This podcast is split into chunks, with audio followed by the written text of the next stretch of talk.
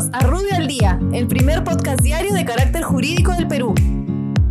Buenos días, soy Raúl Campana, abogado del estudio Rubio Leguía Norman. Estas son las normas relevantes de hoy, lunes 15 de junio del 2020. Energía y minas. El Ministerio de Energía y Minas establece el cronograma de plazos de presentación de la declaración anual consolidada correspondiente al año 2019, precisando los titulares de la actividad minera que se encuentran obligados a presentar dicha declaración.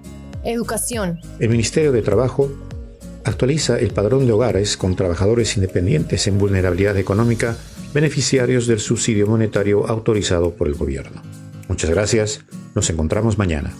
Para mayor información, escríbenos a comunicaciones.rubio.pe. Rubio, moving forward.